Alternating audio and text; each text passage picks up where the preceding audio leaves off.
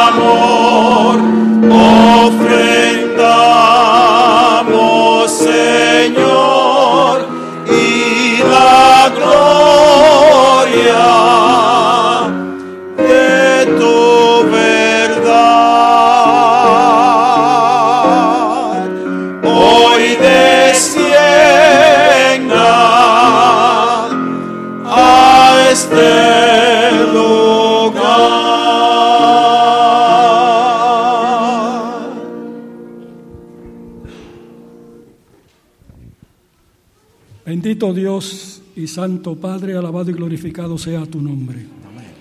Gracias por el privilegio que nos das de venir a tu templo. Que tu Espíritu Santo pueda estar con nosotros. Que las lecciones que aprendamos puedan quedar en nuestros corazones y vivirlas. Lo suplicamos todo por Cristo Jesús. Amén. Amén. La senda ancha dejaré. Yo quiero por la angosta andar. Y muchos no sabrán por qué, mas voy a mi celeste hogar. No puede el mundo ser mi hogar. No puede el mundo ser mi hogar. En gloria tengo mi mansión. No puede, no puede, no puede el mundo ser mi hogar. Himno 265. Cantémoslo como lo, cre- lo creemos, ¿verdad? La senda ancha dejaré, angosta andar, y muchos no sabrán por qué, mas voy a mi celeste hogar,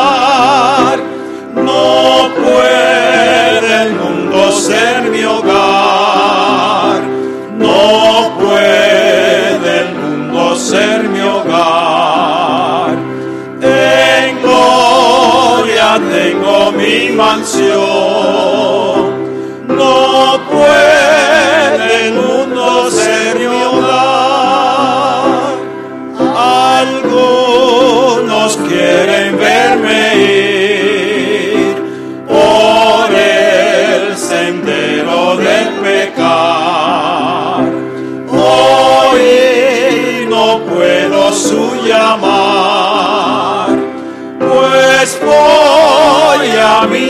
celeste hogar.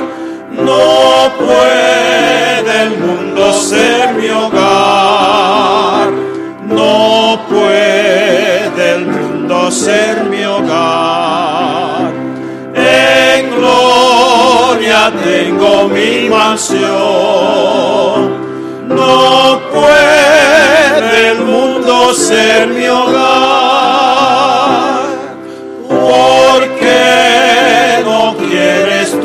Buscar, siguiendo en pos del Salvador? La hermosa tierra más allá. Oh, ven conmigo, pecador.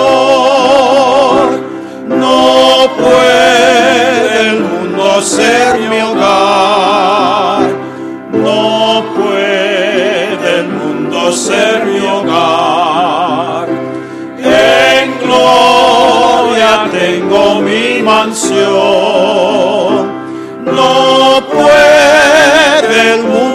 ser mi Vamos a repetir. hogar. El coro lo vamos a repetir otra vez. Sin música. No. No puede el mundo ser mi hogar. No puede el mundo ser mi hogar. En gloria tengo mi mansión. No ser mi hogar.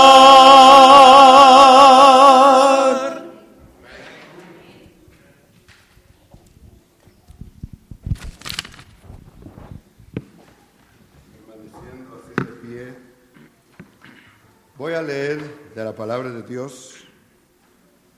Yo deshice como a nubes tus rebeliones y como a niebla tus pecados. Tórnate a mí, porque yo te redimí. Venid luego, dice Jehová, y estemos a cuenta. Si vuestros pecados fueren como la grana, como la nieve, serán emblanquecidos. Si fueren rojos como el carmesí, vendrán a ser como blanca lana. Si quisiereis y oyereis, comeréis el bien de la tierra. Qué hermosas promesas tiene el Señor para nosotros. Permita el Señor que en esta mañana, al estar en su presencia, estas puedan ser carne y hueso, parte de nuestras vidas. Eh, con reverencia ahora, hermanos, vamos a buscar la presencia de Dios de rodillas, por favor.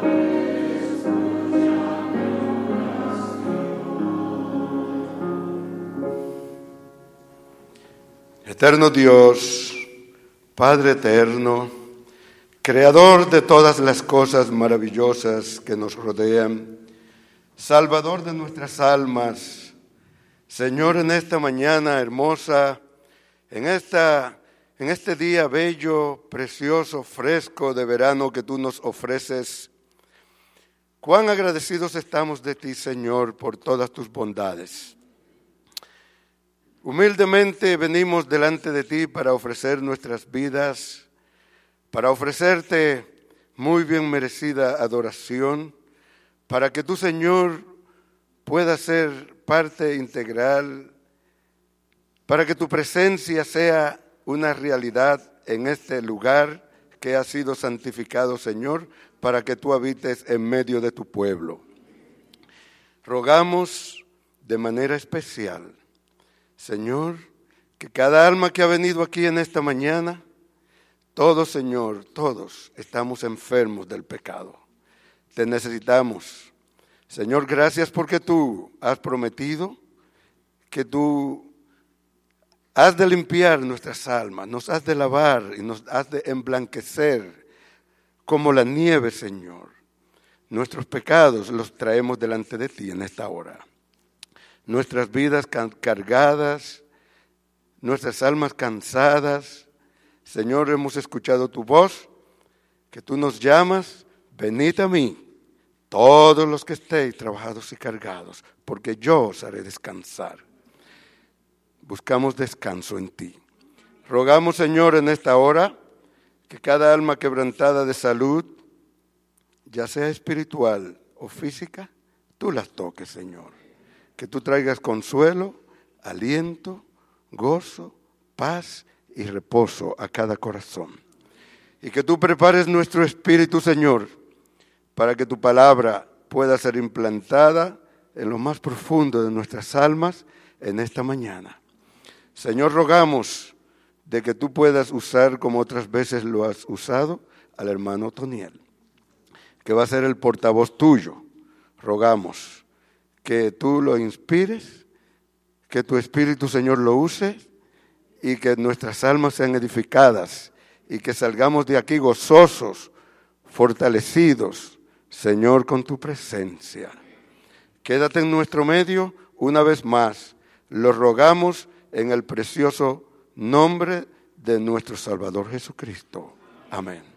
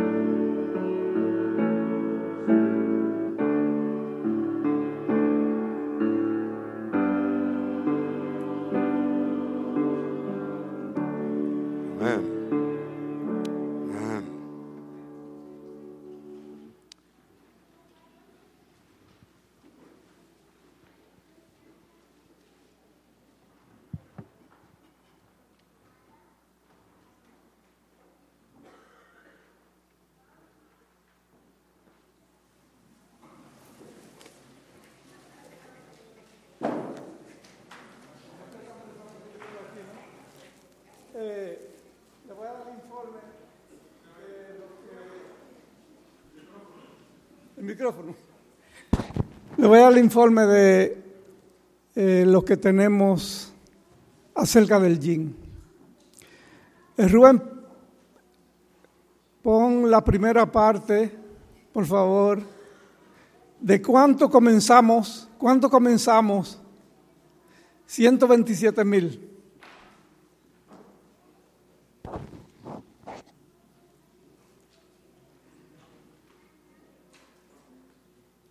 127 mil.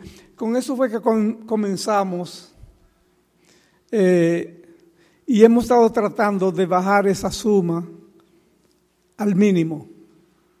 Pero yo quiero enseñarle a ustedes cuánto tenemos ahora. ¿Quieren verlo? ¿Quieren verlo? Rubén, por favor, ponle la cantidad que, que tenemos ahora.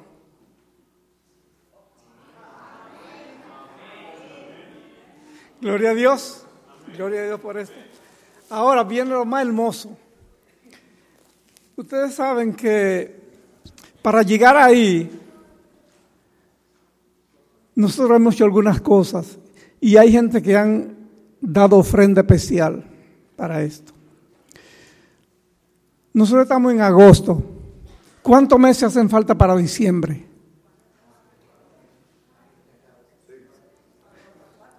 Cuatro meses para diciembre. Miren,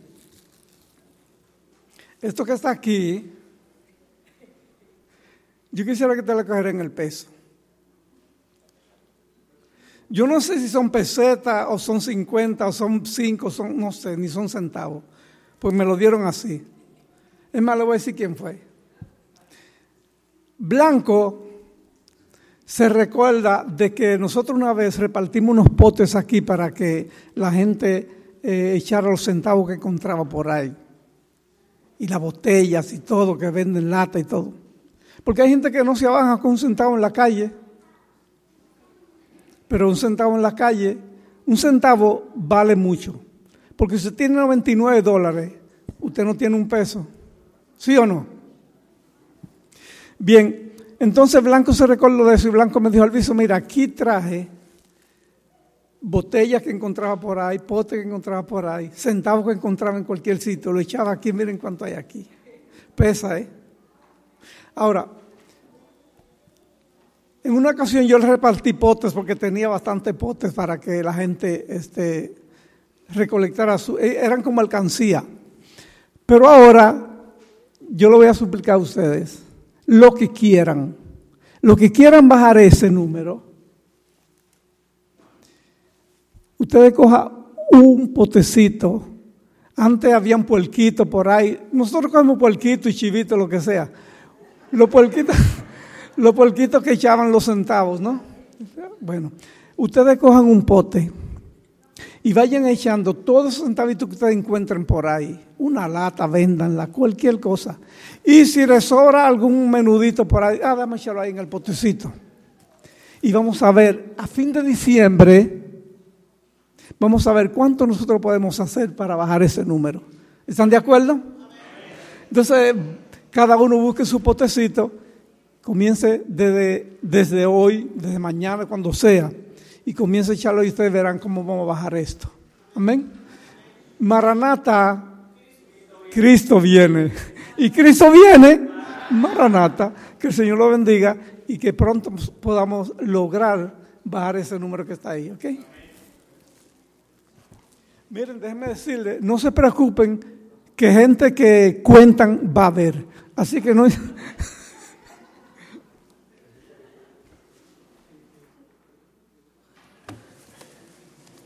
Buenos días para los que no he visto. Feliz sábado.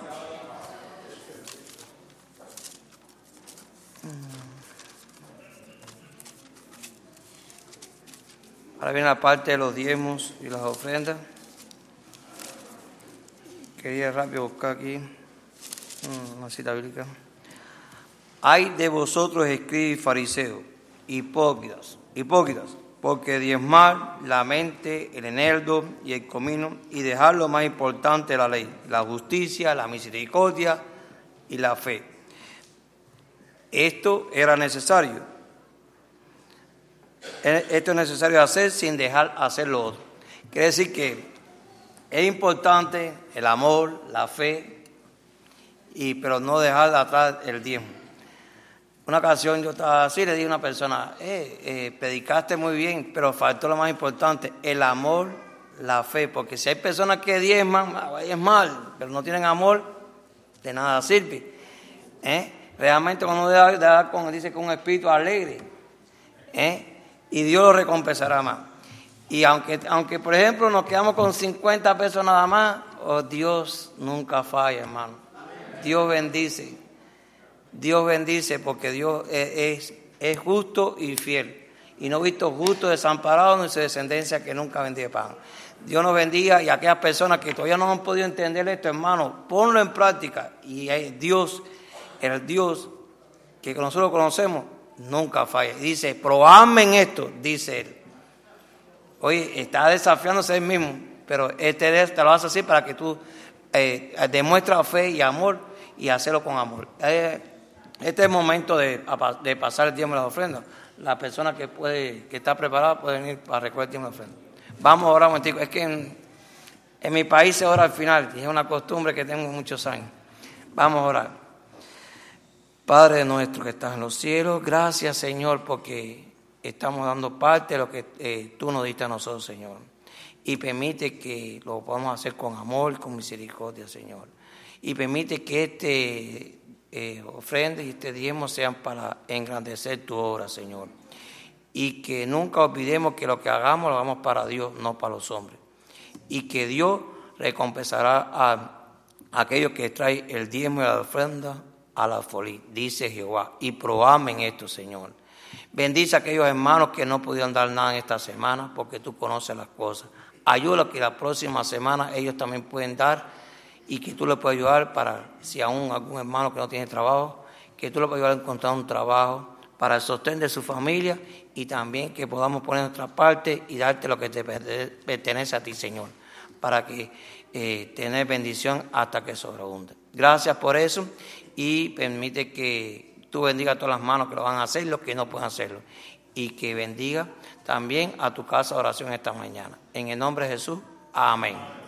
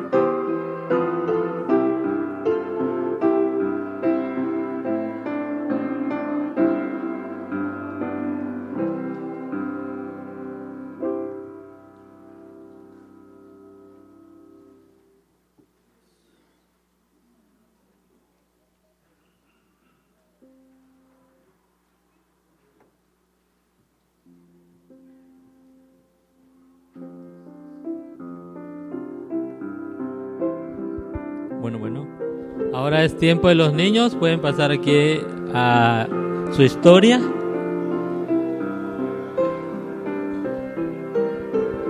A ver los niños dónde están. Oh.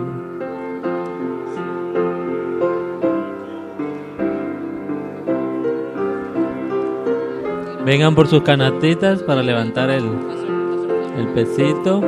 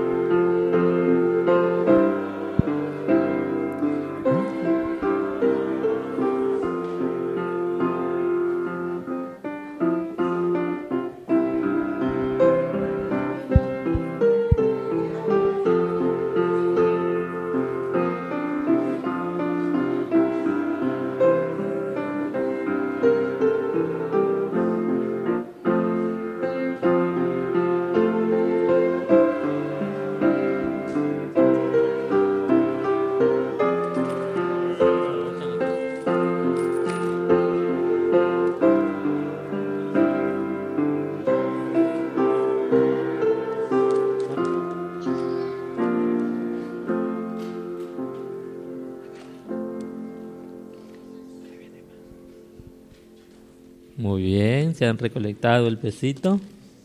Ahora pueden sentarse por acá.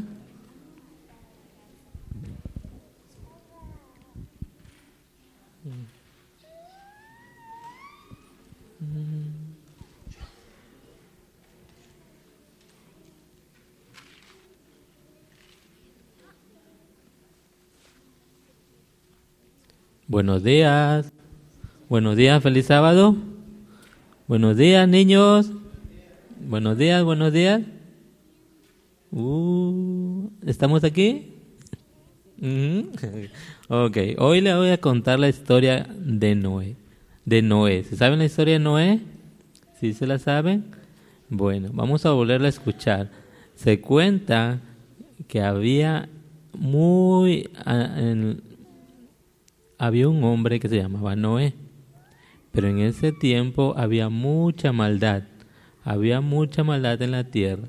Entonces Noé era obediente a Dios, ¿verdad? Entonces Dios le habló a Noé un día y le dijo que construiría, construiría un arca muy grande. ¿De qué tamaño era el arca? Muy grande, así, así, muy grande, ¿verdad?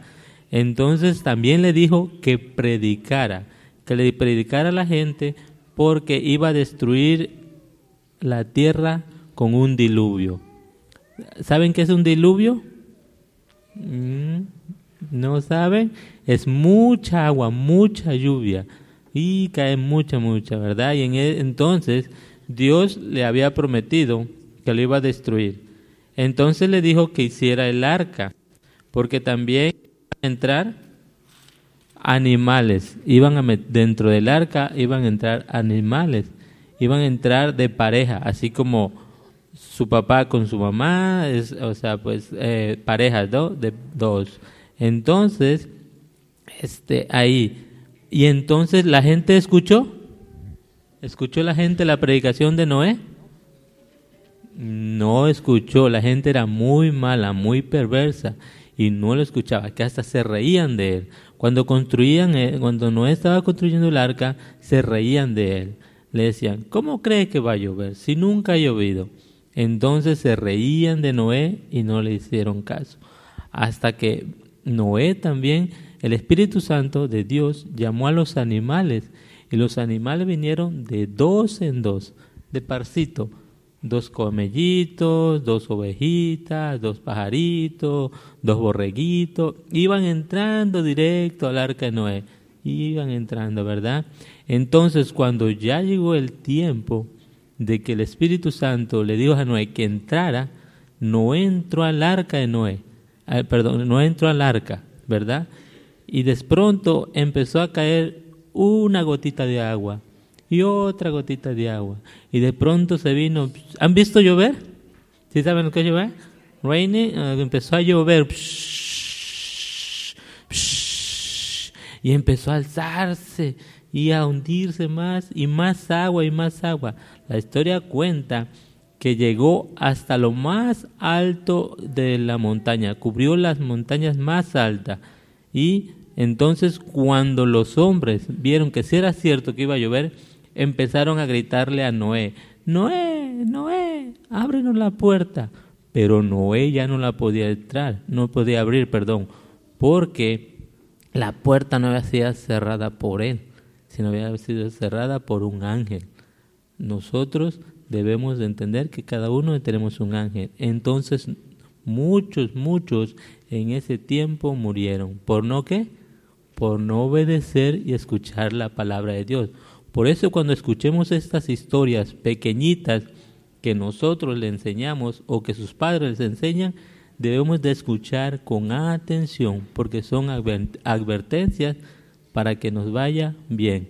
Entonces mi hija tiene un corito aquí para cantar, escúchenla.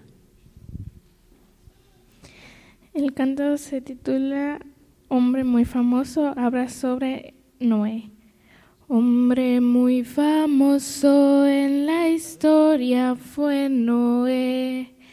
Hizo un arca inmensa que medía ochenta pies.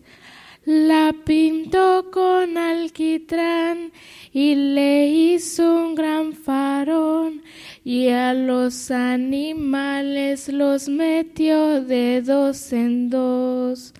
Doña Zebra entró con su lisado paletón, le siguió el camello, la serpiente cascabel, el monito orangután, el ratón, el puerco espín, la paloma, el burro, el conejo y el zorzal. Cerca de cuarenta días duró el chaparrón, hasta que el inmenso bote quieto se quedó. Ya salió el señor Noé, que en el viaje no temió Bajo el arco iris, muchas gracias dio a Dios. Amén. Ok, en todas las pruebas tenemos que dar gracias a Dios. Ok, entonces pueden pasar a, a sus lugares. Ok, vamos a orar. ¿Quién quiere orar? ¿Alguien que quiere orar? ¿Quiere orar? ¿Quiere orar? Ok, oremos. Dios eterno, gracias porque nos pudiste enseñar cosas en esta historia. Que los niños hayan abierto su mente y entendido que dar gracias a ti y estar preparado para cuando tú nos hables por medio de tu Santo Espíritu. En nombre de Cristo Jesús. Amén.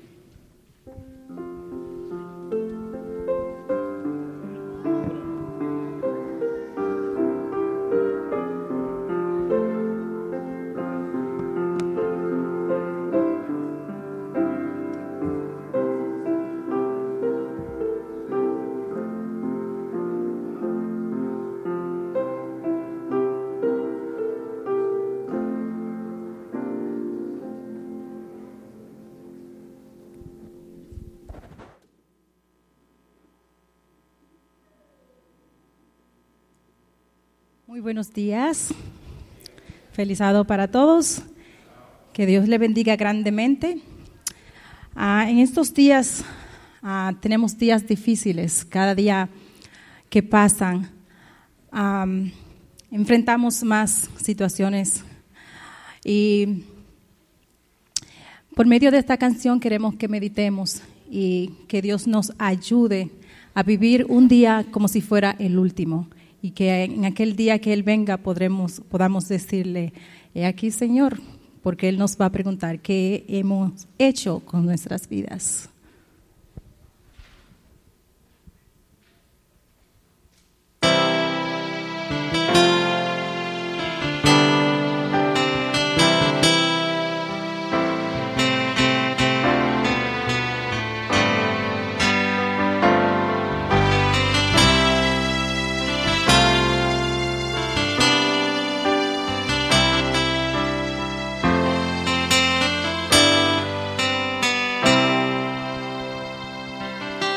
Cada día mil preguntas me vienen a mí, las tengo que responder sin fallar. La vida es una escuela que nos enseña a decidir y enseñar que las palabras den aliento a los demás. Oh, que yo con mi vida acaso vivo lo que creo. Que yo con mi vida Dios me va a preguntar un día. Cuando pienso en esos años que yo desperdicié, las semanas y los meses que perdí. Cuando pienso en los segundos, cada hora que gasté, sé que ya jamás los podré revivir. Pero no debes desistir por haber fallado. Hay que seguir luchando y avanzando sin parar. No te sientes a llorar desconsolado. Hay que seguir avanzando y hasta la cima coronar y no hacer la vida un mal u otro peor,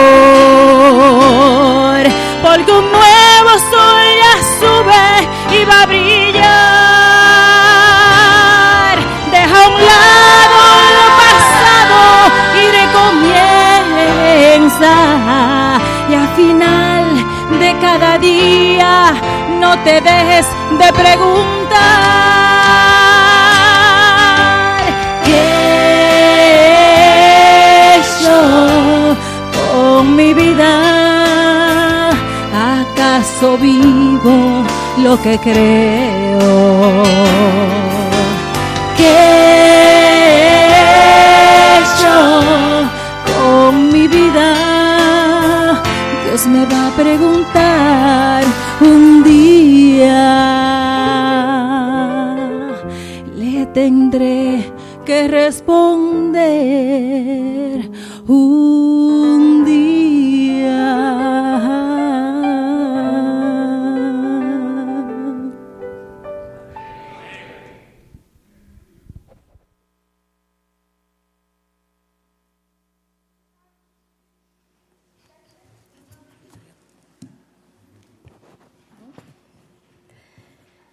Feliz sábado, hermanos. Que Dios los bendiga. La lectura bíblica para esta mañana la encontraremos en el libro Apocalipsis. Apocalipsis capítulo 3, versículos del 14 al 22.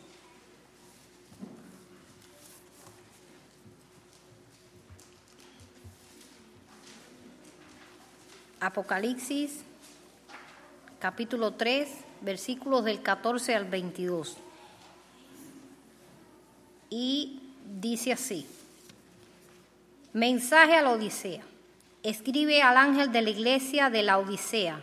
Así dice el amén, el testigo fiel y verdadero, el origen de la creación de Dios. Conozco tus obras, que no eres frío ni caliente. Ojalá fueses frío o caliente, porque eres tibio, ni frío, ni caliente, esto, disculpen, porque eres tibio, ni frío ni caliente, estoy por vomitarte de mi boca. Tú dices, yo soy rico, estoy enriquecido y nada necesito, y no conoces que eres un cuidado y un cuitado y miserable, pobre, ciego y desnudo. Por lo tanto, te aconsejo que compres de mí oro afinado en fuego para que seas rico, vestiduras blancas para cubrir la vergüenza de tu desnudez y colirio para ungir tus ojos y puedas ver.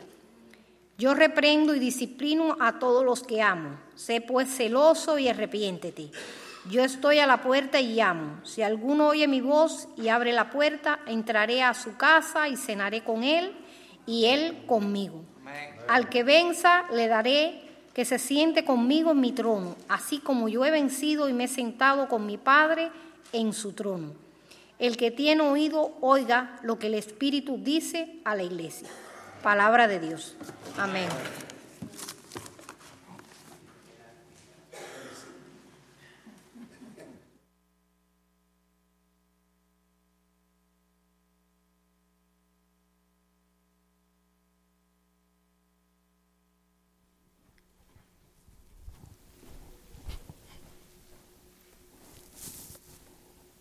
Feliz sábado para todos, hermanos. Dios les bendiga en esta hermosa mañana de sábado. Como dicen ustedes, los que llevan mucho tiempo aquí, hay que disfrutar lo que tenemos, mientras lo tenemos. Yo no sé cuántos de ustedes están al tanto de lo que está ocurriendo en el mundo hoy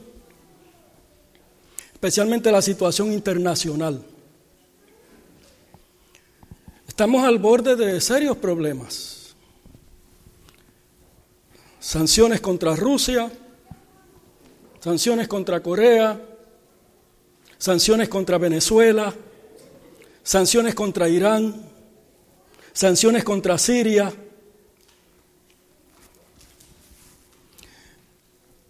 El espíritu de profecía dice que en los últimos días las naciones se airarán, pero que serán mantenidas en jaque para que termine la obra de salvación.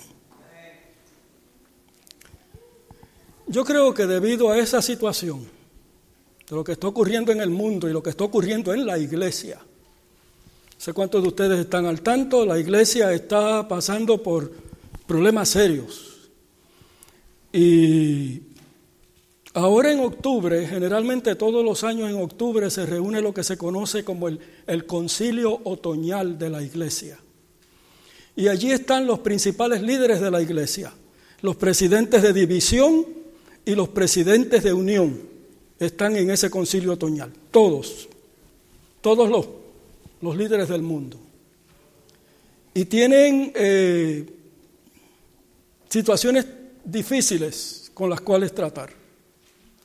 El voto que se tomó en San Antonio con respecto al asunto de la ordenación de la mujer no ha satisfecho a nadie y hay serios problemas por esa situación dentro de la iglesia.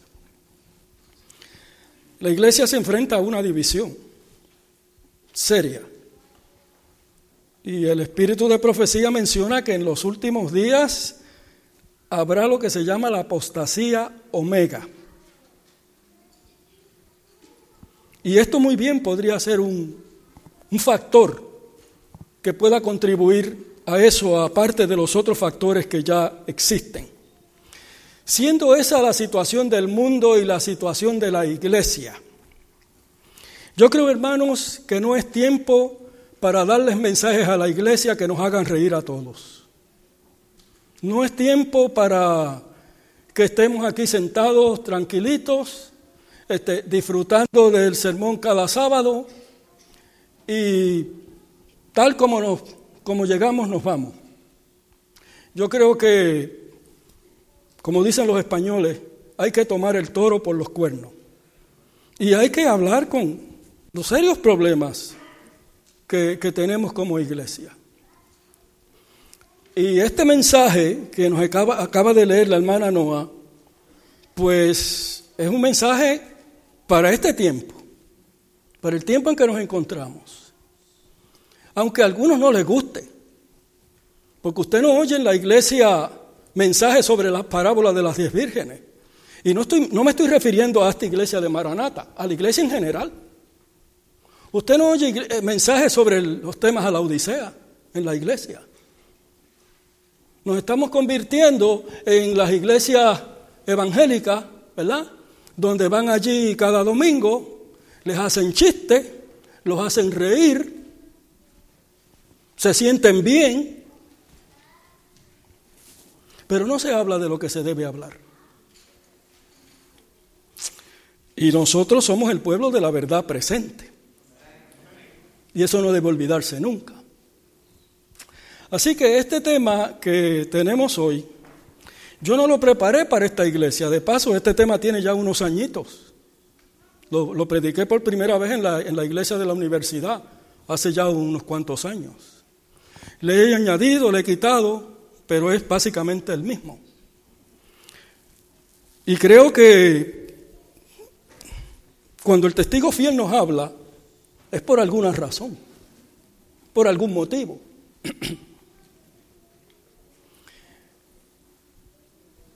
El propósito es hacernos reflexionar sobre nuestra vida espiritual y mirarnos internamente con honestidad. Todos ustedes saben lo que es honestidad. También examinaremos la relación que existe entre el mensaje a la séptima iglesia que aparece en Apocalipsis 13 y que nos acaba de leer la hermana Noah, y el pensamiento modernista debo decir, postmodernista. Y más adelante le voy a hablar, explicar qué es eso. Examinaremos también la aportación que puede hacer la medicina. Con cuidado, porque tengo aquí un médico y no puedo eh, pasarme de listo. Y la psicología. Para un mejor entendimiento del mensaje a la iglesia de la Odisea. Hermanos, cuando ustedes leen este mensaje que nos leyó la hermana, ustedes no ven ahí nada, nada bueno. Lean todos esos tres, esos siete mensajes, léanlo. En cada iglesia hay algo bueno que el Señor dice de ellos. En la Odisea no hay nada bueno. ¿Qué está pasando? La iglesia adventista, desde sus comienzos, aceptó la interpretación historicista cuando analizamos las profecías bíblicas, especialmente los aspectos relacionados con la escatología. Esto quiere decir las profecías relacionadas con la segunda venida de Cristo y el fin del mundo tal como existe en la actualidad. Siguiendo esa interpretación, hemos concluido que la séptima iglesia del Apocalipsis, la Odisea, es una representación fiel de la condición espiritual de los miembros de la iglesia que estarán en la tierra justamente antes de la venida de Cristo. Es interesante notar que si hacemos un estudio de las características de Babilonia, que simbolizan las condiciones de la sociedad del tiempo del fin, hallamos que hay cierto paralelismo.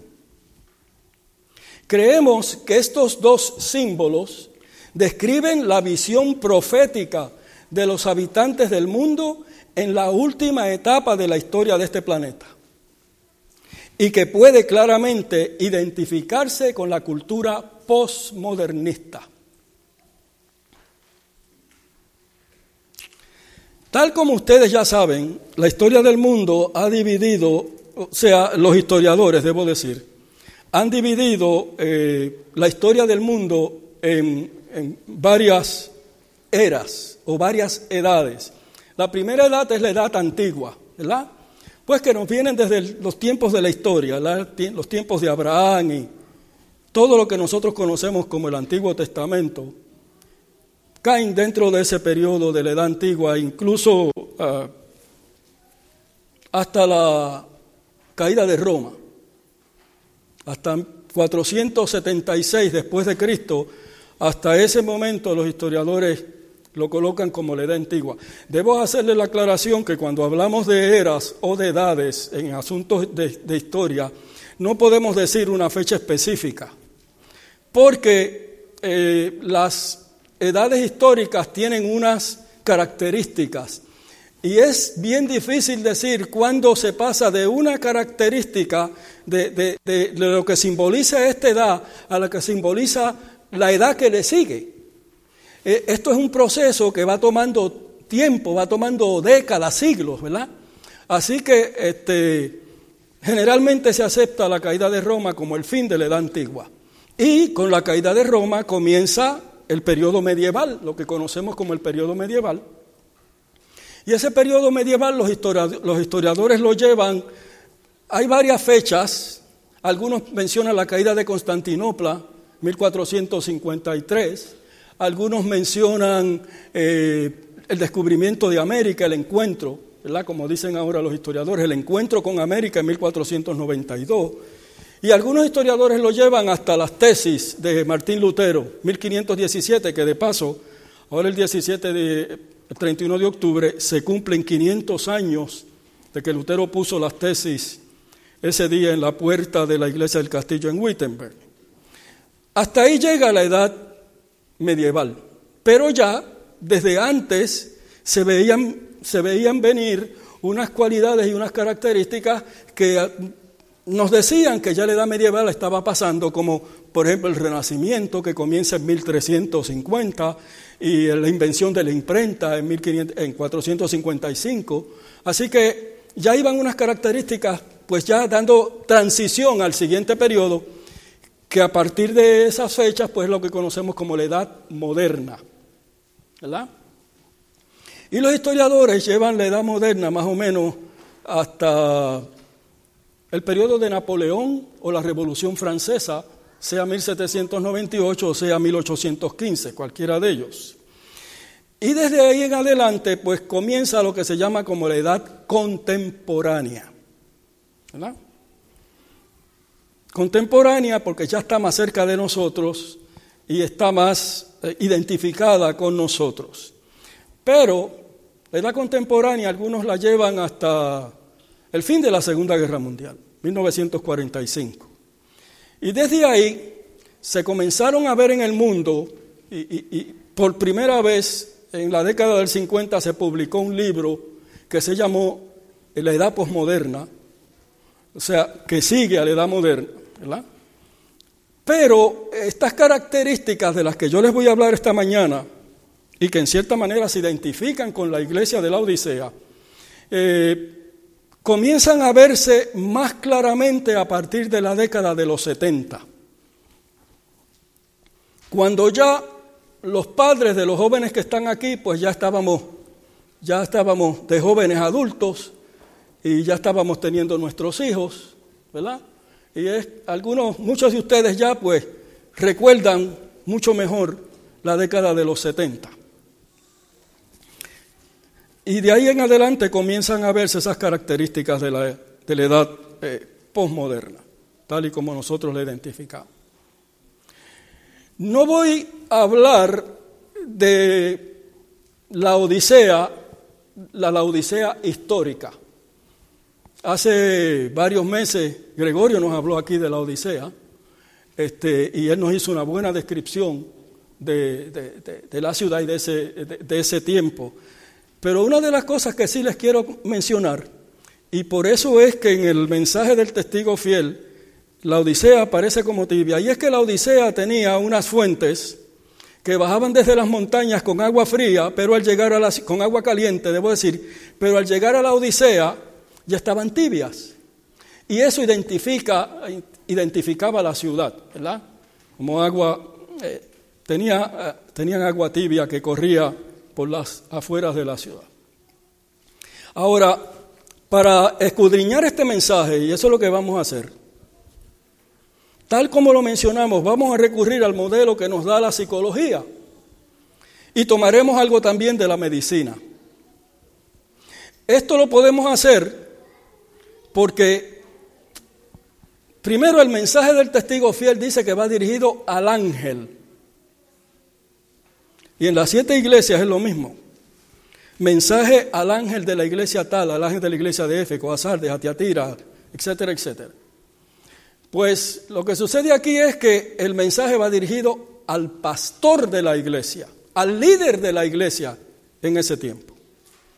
Porque él es el responsable, ¿verdad? En cierta medida, ante Dios de la situación de la iglesia. Por eso ustedes ven que dice, escribe al ángel de la iglesia de tal lugar. Así que el testigo fiel nos dice que este, esta iglesia, este paciente, tiene unos síntomas. Y al examinar esos síntomas, el médico que está hablando, que es el testigo fiel, hace un diagnóstico. Y finalmente prescribe una receta. Y dice cómo es que se cura. Y vamos a examinar con ojo crítico eh, lo que nos dice el testigo fiel a este paciente. Y para ser honestos, vamos a ver dentro de nosotros mismos para determinar si ese paciente se parece a nosotros. Yo me he preguntado si yo me parezco a ese paciente. Y he visto, para ser honesto, que sí, que me parezco a él. Hace muchos años la hermana Juan le escribió una carta a un hermano de la iglesia. Ustedes saben, eh, hasta la saciedad, que la hermana Juan le escribía cartas a los hermanos. Se llamaban testimonios. Un testimonio a tal, un testimonio. Y un día un hermano de estos recibe una carta de la hermana White. Cuando él vio la carta, él se puso furioso. Esta señora me está juzgando, esta señora no me conoce, esta señora esto, esta señora esto otro. La esposa le dijo, ¿me dejas ver la carta? Y la leyó.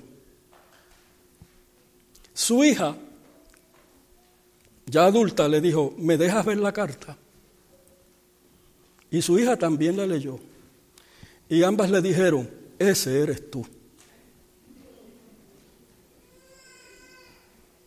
Esto lo llevó a él a reflexionar, a arrepentirse y a buscar ¿verdad? el apoyo y la bendición de Dios. Vamos a ver primeramente el aspecto emocional de este paciente. La primera evaluación que aparece aquí es clara y sin ambajes, sin dobleces. Aquí no hay lugar a dudas. No eres ni frío ni caliente. Ojalá fuera frío o caliente. Este paciente descrito aquí no es frío, no es indiferente, no es insensible, no es apático a las cosas espirituales. Pero tampoco es lo opuesto. No es fervoroso, no es ardiente, no es apasionado, no es entusiasta. No está ni aquí ni allá. Tal como decía Nerú. Nerú se había criado, bueno, Nerú había nacido en la India, se había ido desde bien joven a estudiar Inglaterra, se había hecho un abogado en Inglaterra y regresó a la India. Pero cuando regresa a la India, debido a su conocimiento, debido a los años que había vivido en Inglaterra, escribiendo una vez en sus notas personales, escribió, soy de ninguna parte y pertenezco a ningún sitio. ¿Por qué? Porque aunque él era, aunque él era de la India, ya la India que él había conocido y, lo que él sabía, lo que él se había educado, ya, ya, ya no se sentía de ahí. Pero tampoco era inglés, aunque había vivido allá. Por eso escribió, soy de ninguna parte, pertenezco a ningún sitio. Ustedes saben que Nehru fue el primer primer ministro de la India. Después de la muerte de Gandhi, Nehru llega a ser el primer presidente de la India. Así que este paciente tiene una lealtad dividida, tiene una mezcla de aspectos religiosos y aspectos seculares. Se ve que ama a Dios, pero también ama al mundo que se opone a Dios. ¿Y cómo puede ser eso posible? Se halla en un estado intermedio está confundido. Esto puede fácilmente deducirse del hecho de que la tibieza no es ni fría ni caliente. Más adelante veremos que presenta características de la cultura posmoderna y la actitud light, de poco o ningún compromiso. Vamos a ver el aspecto intelectual. En este segundo aspecto se presenta la situación mental de cómo piensa la Odisea.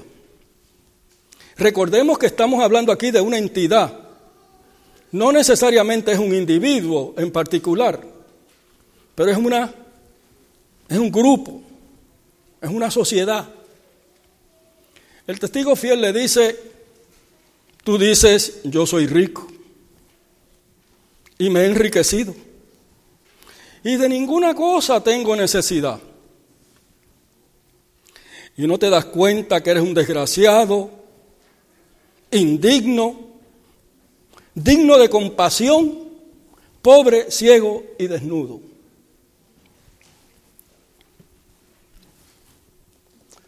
Uno de los orgullos de los adventistas es que somos una iglesia mundial.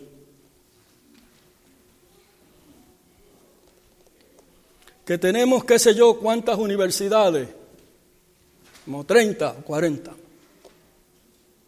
que tenemos una escuela reconocida de medicina en toda la nación norteamericana, que tenemos miles de academias, más de 5.000 academias, que no comemos carne, que tenemos un buen sistema de salud, que tenemos casas editoras, imprentas. Yo soy rico y me he enriquecido. Aquí se describe a alguien que se cree adinerado y poderoso, cuando en realidad no tiene nada. Se trata de alguien que sufre una distorsión de la realidad. Alguien que no se da cuenta de su situación. Esto tiene relación con la persona que vive de la tarjeta de crédito. Y hablar de esto en este tiempo es anatema. Porque hay mucha gente que vive de la tarjeta de crédito. Y piensan que porque la pasan y la pasan y la pasan,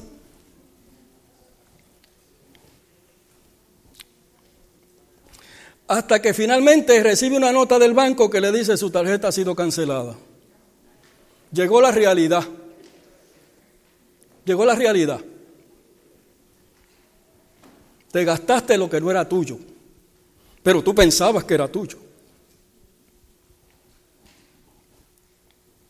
Hagamos un análisis de esto. ¿Cuál es el problema del laudicense? Por lo que nos dice el mensaje, no es un enfermo mental. Porque usted a un enfermo mental no le puede pedir que cambie. Es un enfermo mental. Sería un disparate decirle a un loco que tú tienes que mejorarte.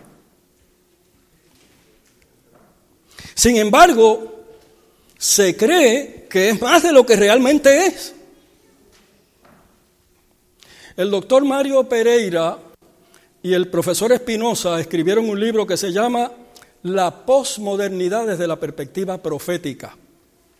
Nos dice que las características del laudicense nos hacen pensar en las conductas de negación que manifiestan algunos pacientes como los alcohólicos o los adictos a las drogas, que no tienen conciencia de su enfermedad y niegan su estado.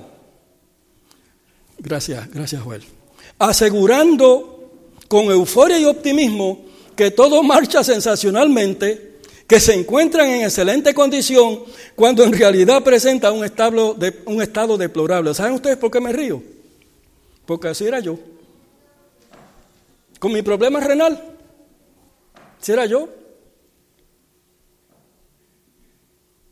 Los médicos me decían, mira Cabrera, esto y esto. Yo estoy bien. Un día me fui a hacer un laboratorio. Me hice el laboratorio por la mañana y por la tarde estoy en una reunión de facultad y me suena el teléfono. Y tomo el teléfono. Y me dice, mira Cabrera, te llamamos del laboratorio. Agarra y engancha para el hospital a todo lo que da, que tú estás al borde de un ataque cardíaco. Mi potasio estaba por las nubes.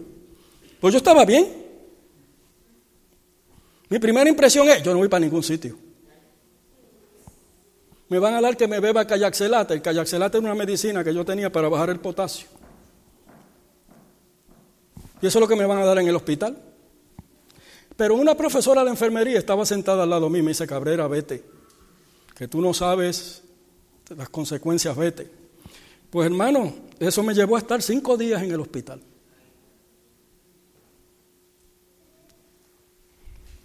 Luego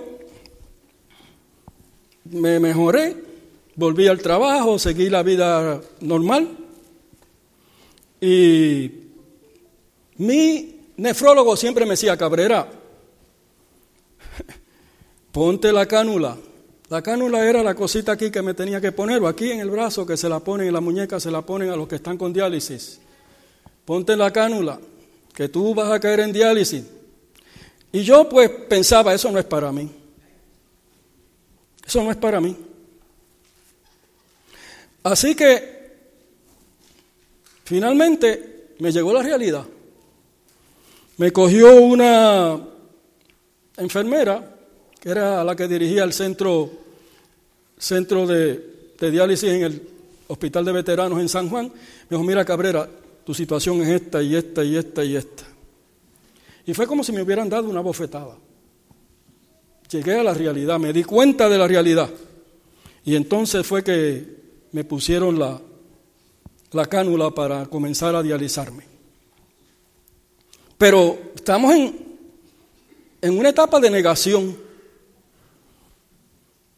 Uno piensa que a mí me ha dado cáncer, pero sí, ¿por qué allí? ¿Por qué a mí? ¿Por qué yo?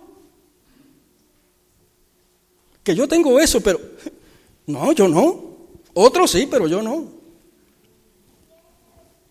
Estado de negación.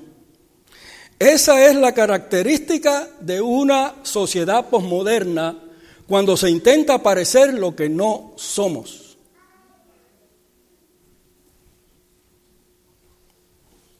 Yo creo que la expresión yo soy rico y me he enriquecido y de ninguna cosa tengo necesidad refleja el sentir de una iglesia autosuficiente. Una iglesia que de ninguna cosa tiene necesidad es una iglesia sin compromiso y por lo tanto sin propósito.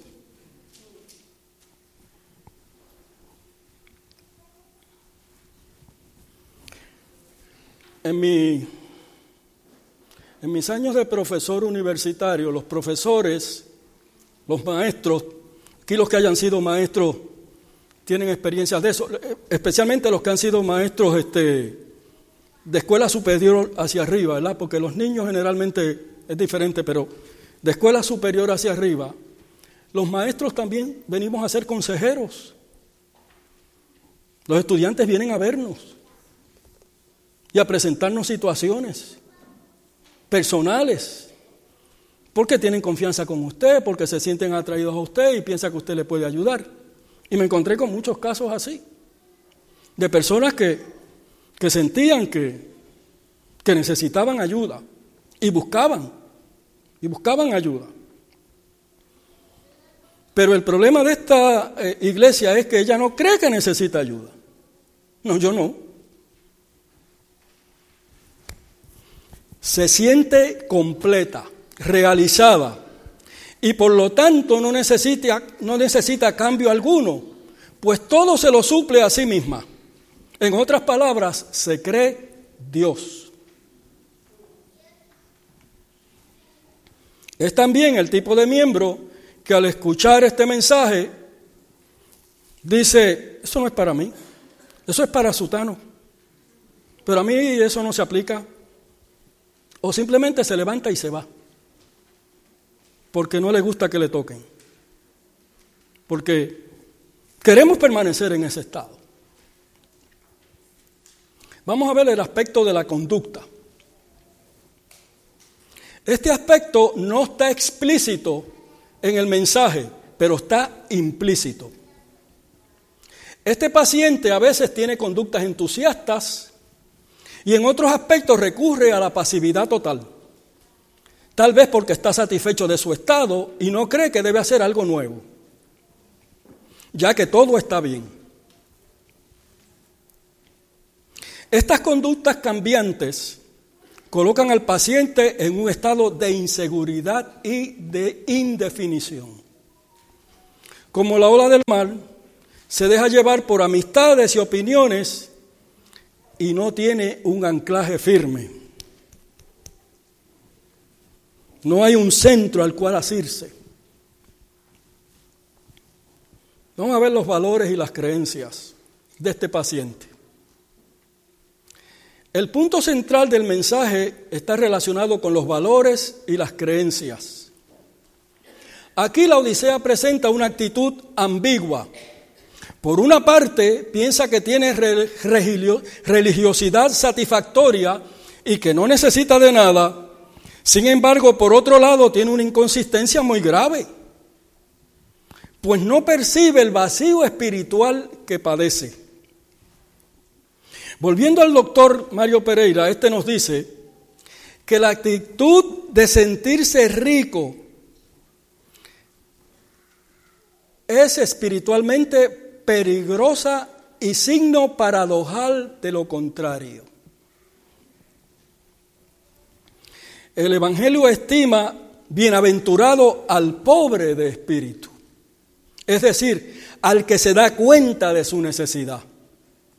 El fariseo no se daba cuenta de nada. Todo estaba bien, pero el publicano no. Él sabía sus defectos y su falta. Por eso buscaba ayuda. Los santos nunca se consideran suficientemente buenos en su propia perfección. Si usted le hubiera preguntado a Job, ¿tú eres perfecto? Él hubiera dicho, no. Si usted le hubiera preguntado a Noé, ¿tú eres santo? él hubiera dicho no. Porque ellos reconocían sus faltas y sus defectos. Por el contrario, mientras más progresan y más cerca están de Jesús, más imperfectos se ven a sí mismos. El laudicense se considera justo y bueno sin necesidad de perdón, ni de regeneración carece de la experiencia de la justificación por la fe. Ese fue el caso de Caín. No le importaba. Señor pide esto. Eh, yo puedo llevar esto. Estoy bien, no hay ningún problema con esto. El tipo de personalidad. ¿Cómo es este paciente? Cuando examinamos este aspecto notamos la relación que existe entre la descripción del laudicense y la información que nos provee la psicología sobre algunos tipos de personalidades. Según lo describe el Manual de Diagnóstico y Tratamiento de las Enfermedades Mentales de la Asociación Psiquiátrica Americana, las características de este paciente corresponden al tipo narcisista y sus rasgos son los siguientes. Tiene un grandioso sentido de autoimportancia. Exagera sus logros y capacidades y espera ser reconocido como superior, pero no tiene unos logros proporcionados.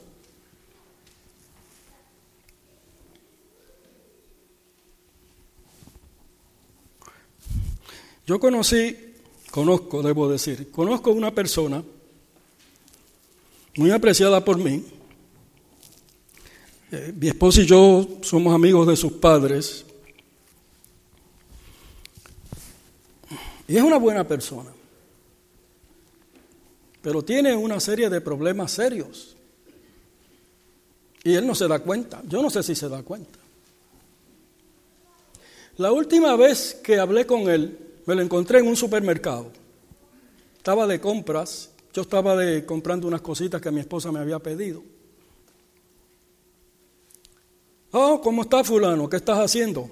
Ah, pues bien, tú sabes, siempre ocupado, arriba y abajo. Y viene y me dice, pues tú sabes, estuve en Stanford haciendo esta investigación y haciendo esto y esto otro. Y me invitaron a que diera una charla y de aquí voy para la Gregoriana. Yo le dije, oh sí, qué bueno, etcétera, etcétera. Nos despedimos y me fui. Mientras iba mi carro, yo decía, este tipo cree que yo soy estúpido. Usted sabe lo que es ir a dar una charla a Stanford. O ir a hacer una investigación, una charla en la Gregoriana. Una universidad que ha producido 20 premios Nobel. La Universidad Gregoriana ha producido 20 premios Nobel. Es la universidad donde se gradúan los cardenales y los arzobispos. Y él estaba allí quedando charlas y cosas. Cuando usted hace eso, usted es una persona reconocida mundialmente en su campo, en su área. No, no reconocen las deficiencias ni los defectos que la persona tiene. Segundo, está preocupado por fantasías de éxito ilimitado, poder, brillantez, belleza o amor imaginarios. Tercero, se cree especial y único, que solo puede ser comprendido por o relacionarse con personas o instituciones que son especiales o de alto estatus. exige una admiración excesiva. Ejemplo, todos tienen que fijarse en él o en ella, o saludarlos. Si usted no lo hace, se enojan. Ay, fulano no me saludó. Ah. Una excesiva autoimportancia. Quinto, es muy pretencioso. Por ejemplo, tiene expectativas irrazonables de recibir un trato de favor especial o que se cumplan sus deseos automáticamente. Todo tiene que ser como él dice o como ella dice. Y hay que tratarlo en forma especial, porque usted lo toca con una plumita, se ofende.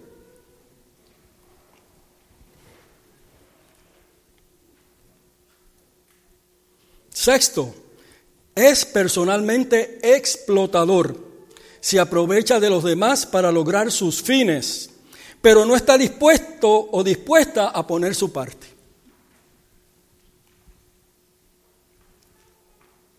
Séptimo, carece de empatía. Es reacio a reconocer o a identificarse con los sentimientos y las necesidades de otros. Oh, sí, a ellos sí hay que escucharlos, a ellos sí hay que prestarle atención. Pero cuando tú quieres que te escuchen y te presten atención, ah, mi hijo, tú eres así, tú eres tan esto, tú eres tan. Todo gira alrededor de ellos.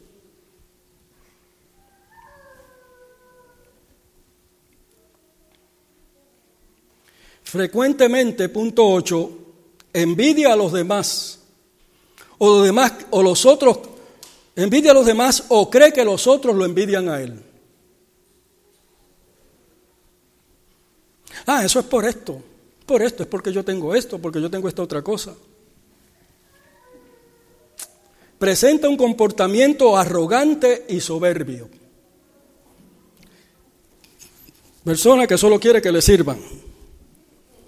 Tiene que ponerlo en primer lugar. Si usted no lo mencionó, si usted no lo puso en el sitio que él o ella pensaban que debía ir, ya se enojan.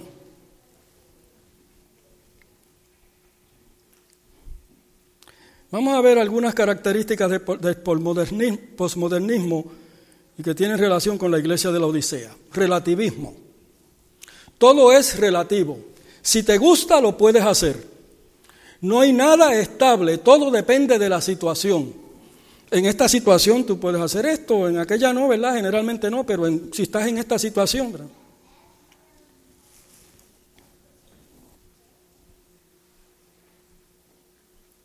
Segundo, los medios de comunicación.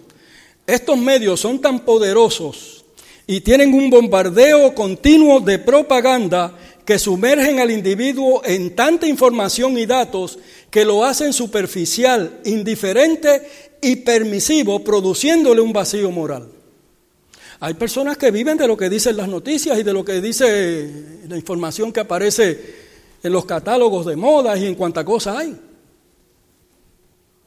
Y hay gente que tiene que comprarse un traje nuevo cada mes, porque si no se lo compran, ay, pues que no estoy en la moda.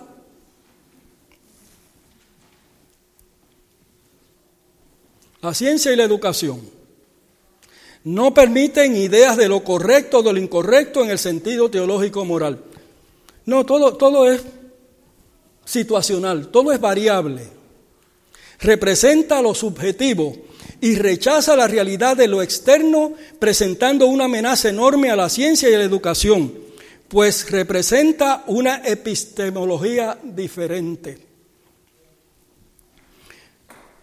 La epistemología es la parte de la filosofía, el aspecto de la filosofía que estudia cómo usted adquiere conocimiento. Ustedes saben que tenemos seis sentidos, ¿verdad? Tacto, olfato, visión, etcétera, etcétera, habla, etcétera, etcétera. Así es como usted aprende. Esa es la forma en que le llega el conocimiento a usted. Pero en el periodo postmodernista, el postmodernista no acepta eso. Para ellos la información usted la consigue de cualquier otra manera, siempre que sea beneficiosa. Cuarto, en el, en el ser humano posmoderno la religión obedece a una actitud acomodaticia a favor del bienestar propio. La influencia de lo que nos rodea afecta a nuestro cristianismo pues vivimos la religión como se aprende el idioma. Para algunos ser religioso es como ponerse un traje. Depende qué condición estemos. La asistencia a la iglesia se convierte en una reunión social cada semana. No solo no se valora la razón, pero sí la tecnología. Por eso que usted ve gente que está todo el tiempo conectada con con instrumentos tecnológicos.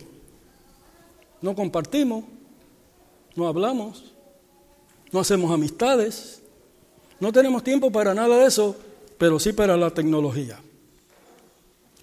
Egocentrismo, actitud de consumo y simulación. El bombardeo continuo de la propaganda sumerge al ser humano en la cultura de la simulación. Según el doctor Lyon, en la sociedad de consumo todo es un show. Todo es un show. Lo único que, que tiene razón y lo único a lo cual la gente le importa es su imagen pública. Lo que importa es verse bien, quedar bien, sin importar a quién se pisotee en el camino. Por eso ustedes que vivimos en una sociedad donde todo es el traje que me voy a poner, cómo me voy a ver, cómo está mi rostro. Me hago 20 cirugías plásticas porque quiero verme bien. Pero cuando buscamos frutos, ¿recuerdan la higuera? Solo hojas, muy verde, muy hermosa, pero cuando va a buscar sustancia, no existe. No hay.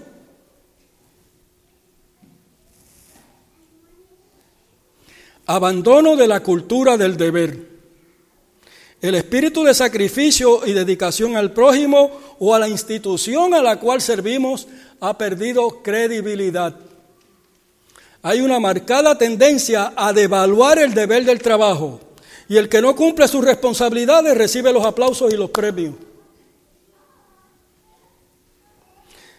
Vivimos en la cultura del listo, del tramposo.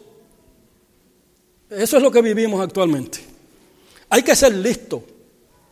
Hay que aprovecharse de aquel otro. Allá él, si se dejó, pues.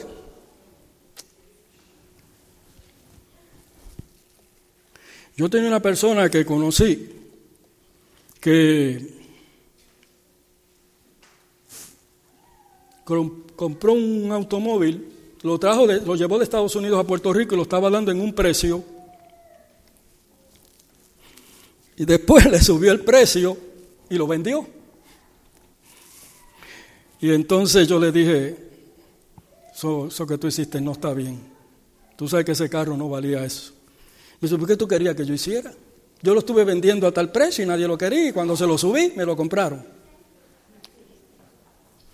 Y hay gente que le gusta eso, se siente bien. Y uno se pregunta, ¿y dónde está la honestidad? Si tú, si tú sabes que un carro vale 7 mil dólares, ¿por qué lo vas a dar en 10 mil? Ah, ya el que se... Por eso la Biblia dice, cazadme las zorras, las zorras pequeñas. Hermanos, lo que define el carácter de una persona no es lo que nos ven en público y lo que aparentamos ser. Lo que define el carácter es cómo es la persona realmente. Cómo es realmente. Por eso el testigo fiel te está diciendo a la iglesia de la Odisea, tú te ves así, tú te crees así, pero tú no eres así. La iglesia y el mundo posmoderno. Los indicadores del posmodernismo no comenzaron a surgir hasta hace unos 40 años y en el presente aparentan ser la principal tendencia de la sociedad. La cultura de hoy le ha dado la espalda a todos los parámetros que se utilizan para determinar la procedencia del ser humano. Se destaca por la ambigüedad, la negativa a examinar los orígenes o los fines de las cosas. Por eso es que nadie, la gente es cristiana de nombre. Cuando va a buscar los motivos, cuando va a buscar el origen del cristianismo, ¿por qué tú vas a la iglesia el domingo? ¿Y por qué se adora en domingo? Ah, pues todo, el mundo lo hace. Pero tú sabes que la Biblia no dice nada del domingo, que es el sábado el día que se adora. Ah, pero todo el mundo lo está haciendo. O sea, los orígenes de las cosas, el porqué de las cosas, no se busca, no se investiga. La gente se satisface con lo superficial, con lo externo.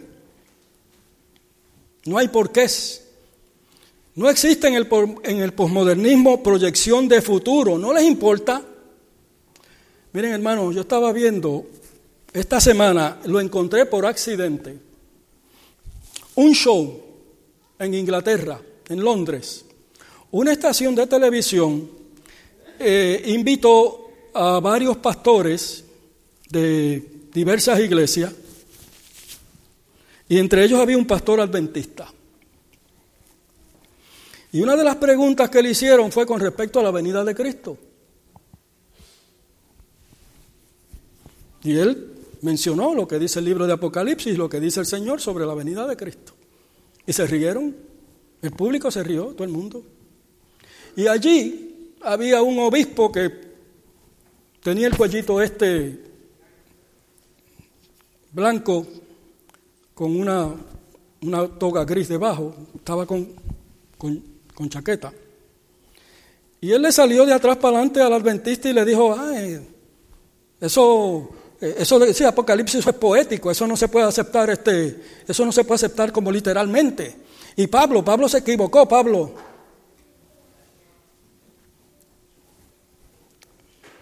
Por eso el espíritu de profecía dice que el Señor va a ser responsable a los ministros de las iglesias. pan espiritual que le debieron dar a sus, a sus feligreses y no se lo dieron. Porque lo que le quisieron fue dar un evangelio aguado mi hijo tiene una expresión cuando él escucha temas así que no lo convencen. Dice, ah, sé lo que está ahí hablando culey. Culey.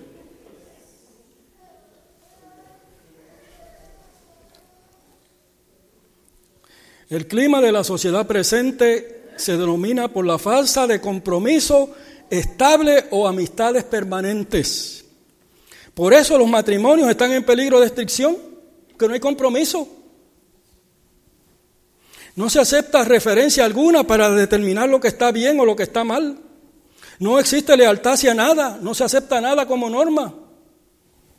La falta de compromiso en la iglesia, en el trabajo o en la familia es resultado de espiritual, de esa falta de propósito y de dirección.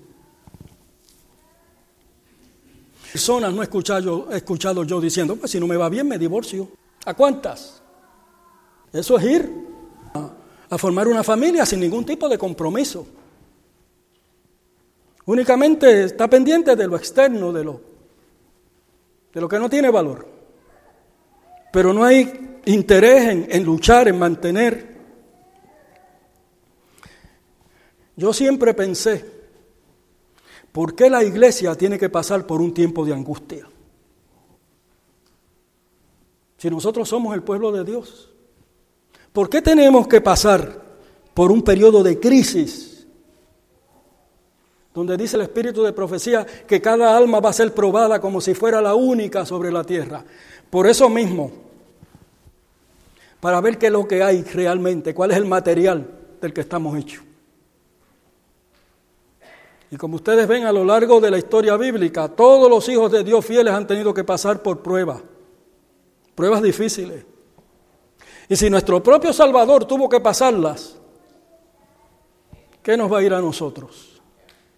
Y Él era perfecto, era sin pecado, pero tuvo que pasar por un tiempo de angustia.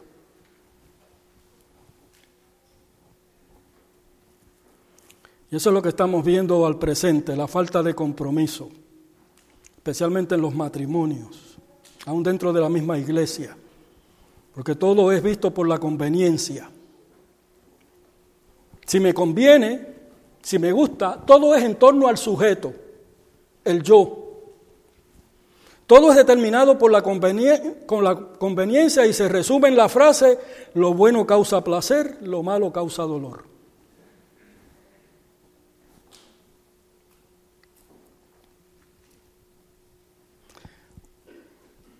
Yo le digo a las enfermeras cuando estoy en el hospital, donde único usted paga para que le hagan cosas que le duelan es cuando usted va al hospital.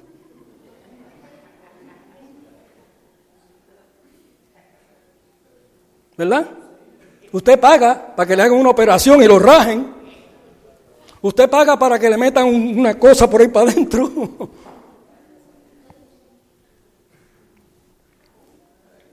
Se aplica, se aplica, se explica bien en un proverbio interesante que dice, en este mundo traidor nada es verdad o mentira, todo depende del color del cristal con que se mira.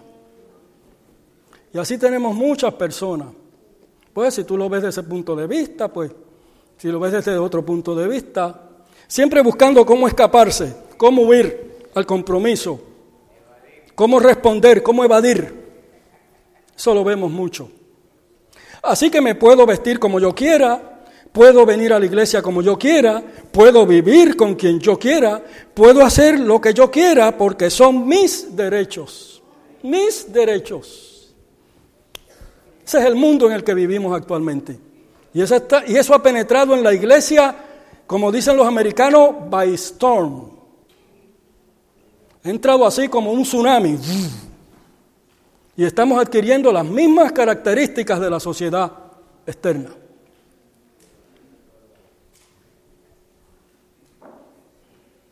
Es por eso que estándares como el matrimonio, la relación hombre-mujer, los conceptos de moral y otras cosas han sido todos lanzados al traste con el expreso propósito de dar rienda suelta al egoísmo. Todo es porque me gusta, porque yo quiero, porque a mí me parece que está bien. Solo se busca el beneficio personal. Es una sociedad que tiene ausencia de un ancla y esa actitud ha entrado en la iglesia. De ahí que la Odisea no es otra cosa que una iglesia que ha perdido su rumbo y que ha sido arropada por la oleada de, de secularismo que anega el planeta. El hecho claro de que estas tendencias son bastante recientes nos confirman en la certeza del inminente retorno de Cristo. Yo no sé cuántos de ustedes saben que la iglesia en el Congreso de San Antonio cambió la expresión inminente por la expresión pronto. Los fundadores de esta iglesia creían en el inminente retorno de Cristo. Para la iglesia ahora, oficialmente, ya el retorno de, Cristo no es inminente, es pronto.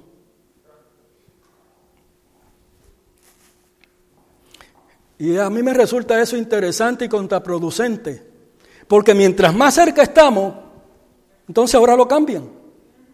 Pronto. Mientras vemos las evidencias más grandes de la cercanía de Cristo, ahora es pronto, ya no es inminente.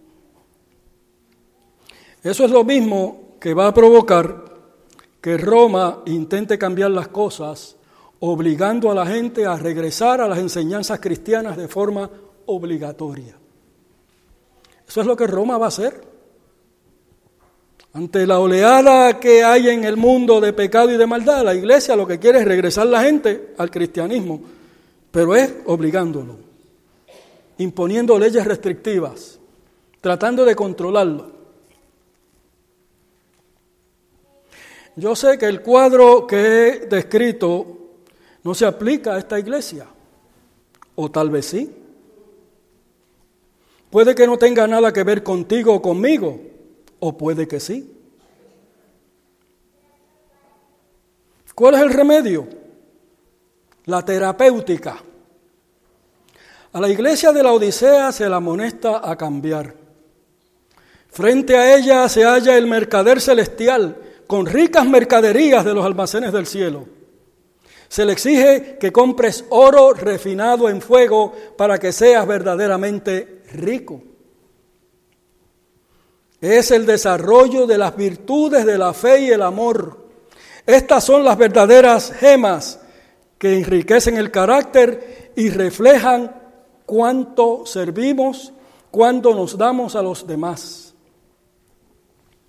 Se demanda que de mí compres ropa blanca, para vestirte y cubrir tu desnudez vergonzosa. Esto se refleja en la pureza del carácter, la justicia de Cristo que se imparte al pecador.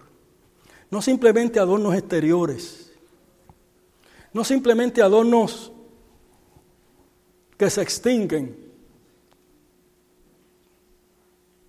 que se oxidan, que desaparecen. Por eso Pedro habla de que el adorno, ¿cuál debe ser? El adorno interior. Interior.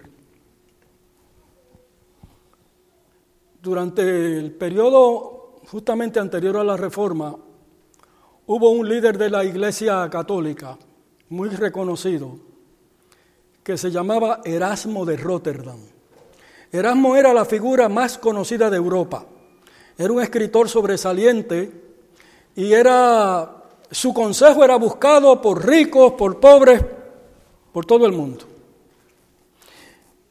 Y él escribió un libro que se llamaba el, el Manual del Caballero Cristiano. Y en ese libro él decía que la religión es una experiencia interna, una experiencia adentro. Había un muchachito que se llamaba Juancito. Juancito tenía un reloj. ¿Ustedes recuerdan esos relojes despertadores que poníamos antes alrededor de la cama? Usted lo ponía ahí cerca de su cama para que le sonara la hora. Juancito tenía este reloj, pero notó que un día el reloj dejó de andar. Así que fue a la escuela, porque él sabía que su maestra sabía de todo y él creía que su maestra podía hacer andar el reloj. Así que le llevó el reloj a la maestra. Y le dice, maestra, no anda. Yo lo limpié, le pulí el, el cristal, le pasé un pañito húmedo y le quité el polvo. Lo limpié, le puse un brillito que mi papá tiene para las cosas de metal, pero no anda. Y la maestra le dijo, Juancito, el problema del reloj no está afuera, es adentro. ¿Ustedes saben que lo que nosotros somos afuera es lo que tenemos adentro?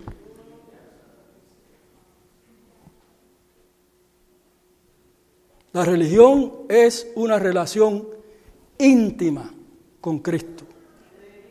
Y de ahí es que se ve afuera. ¿Qué se nota? Así que cuando las cosas que se ven afuera no son las mejores, imagínense cómo está dentro.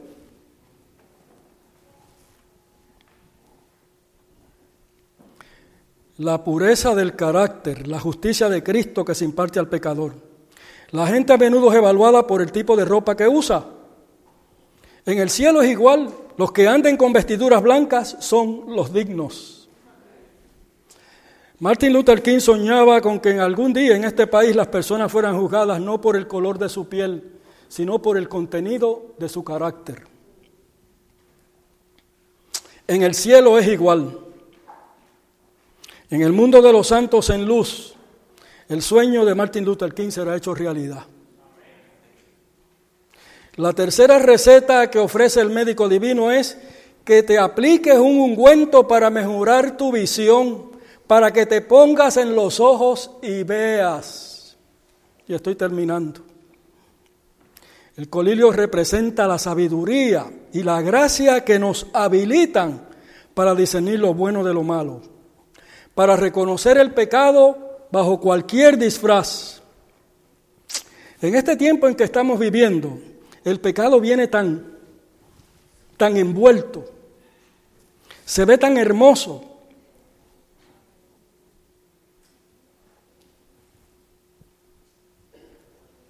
Y apenas nos damos cuenta. ¿Recuerdan ustedes la experiencia de Eliseo?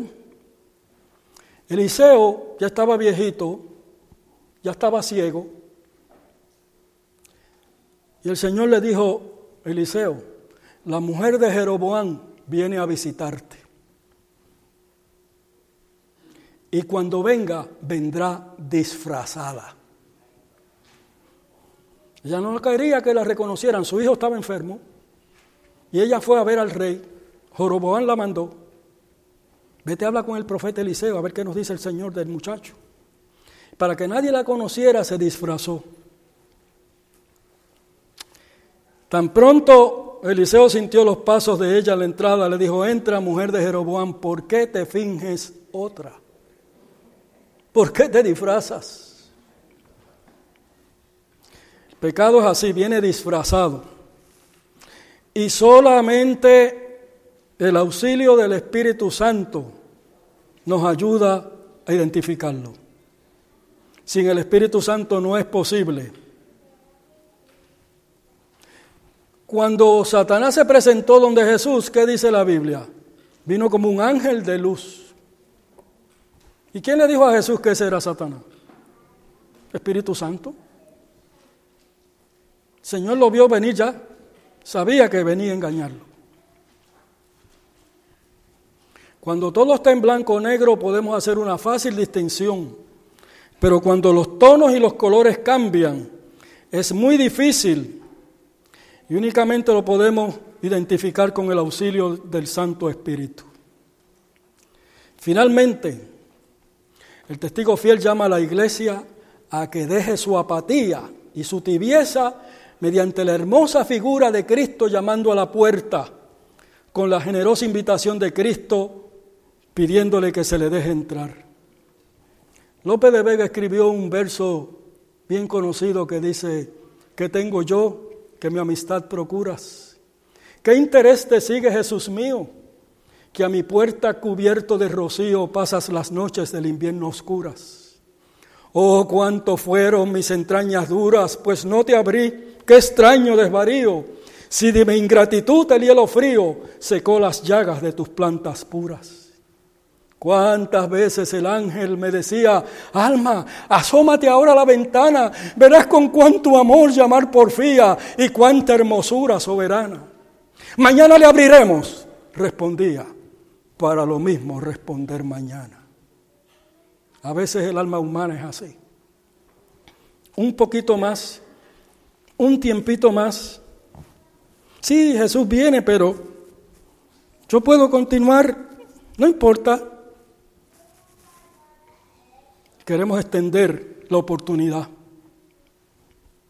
Luego de un largo caminar buscando dirección y sentido, si ponemos nuestro interés en lo que Dios nos ofrece, podemos encontrar verdadera felicidad. Busquen ustedes por qué el ser humano es como es. Busquen. Toda la lucha del hombre a lo largo de la historia ha sido sencillamente buscando respuesta a los grandes interrogantes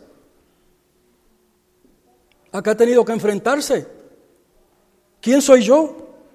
¿Por qué estoy aquí? ¿De dónde vengo? ¿A dónde voy?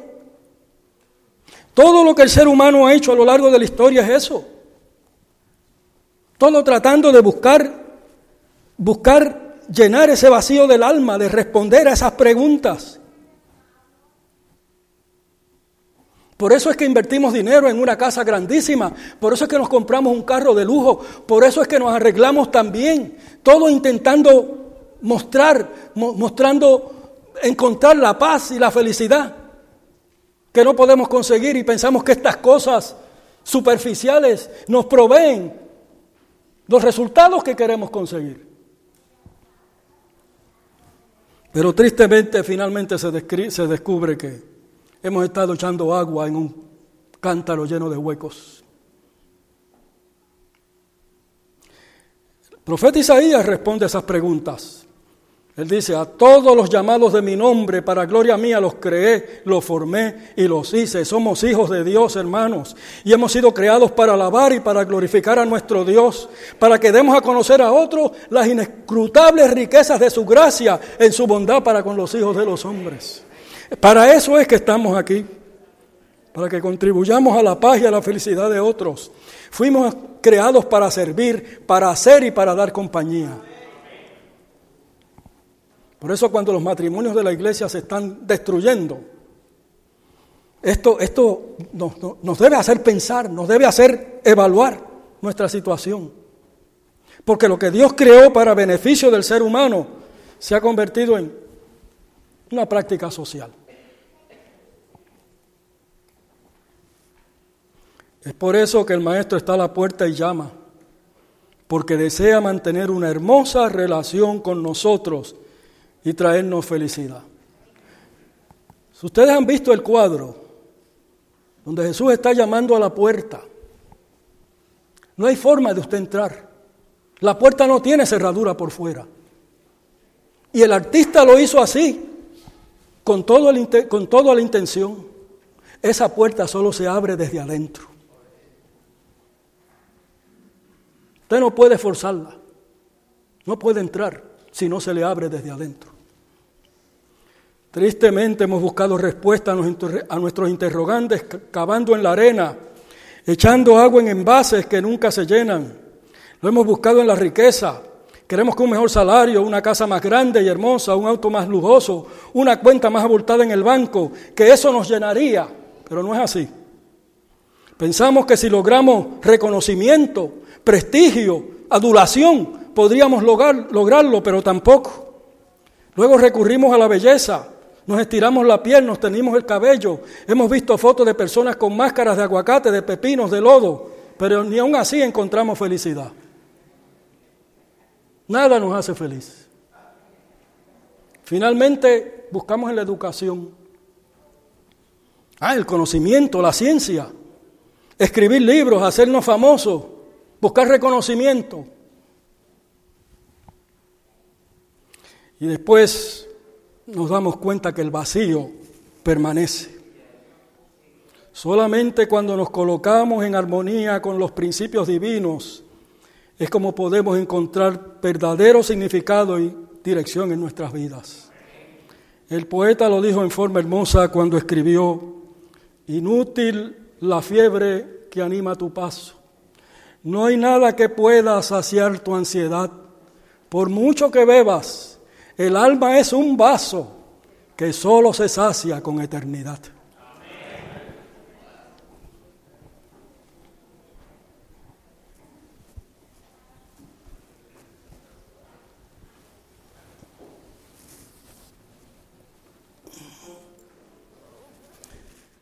Cuando llegue el momento de tu decisión, no lo dejes por alto pasar. Si lo haces, Estás en peligro mortal. ¿Has pensado lo que puede costar? Es el himno 229.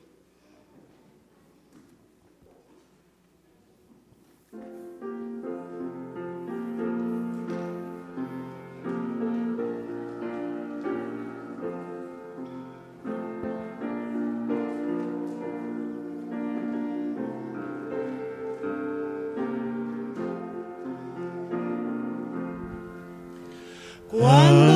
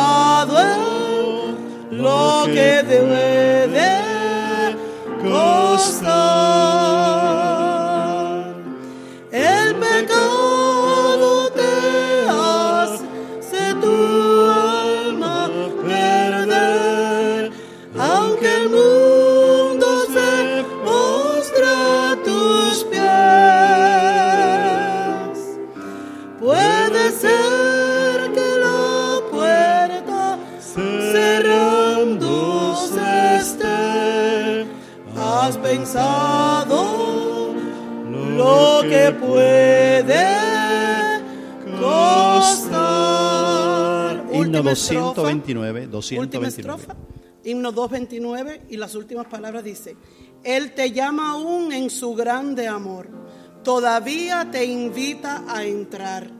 No te dejes, no te dejas salvar, no le dices, ya voy, he contado lo que puede costar. Última estrofa. Él te llama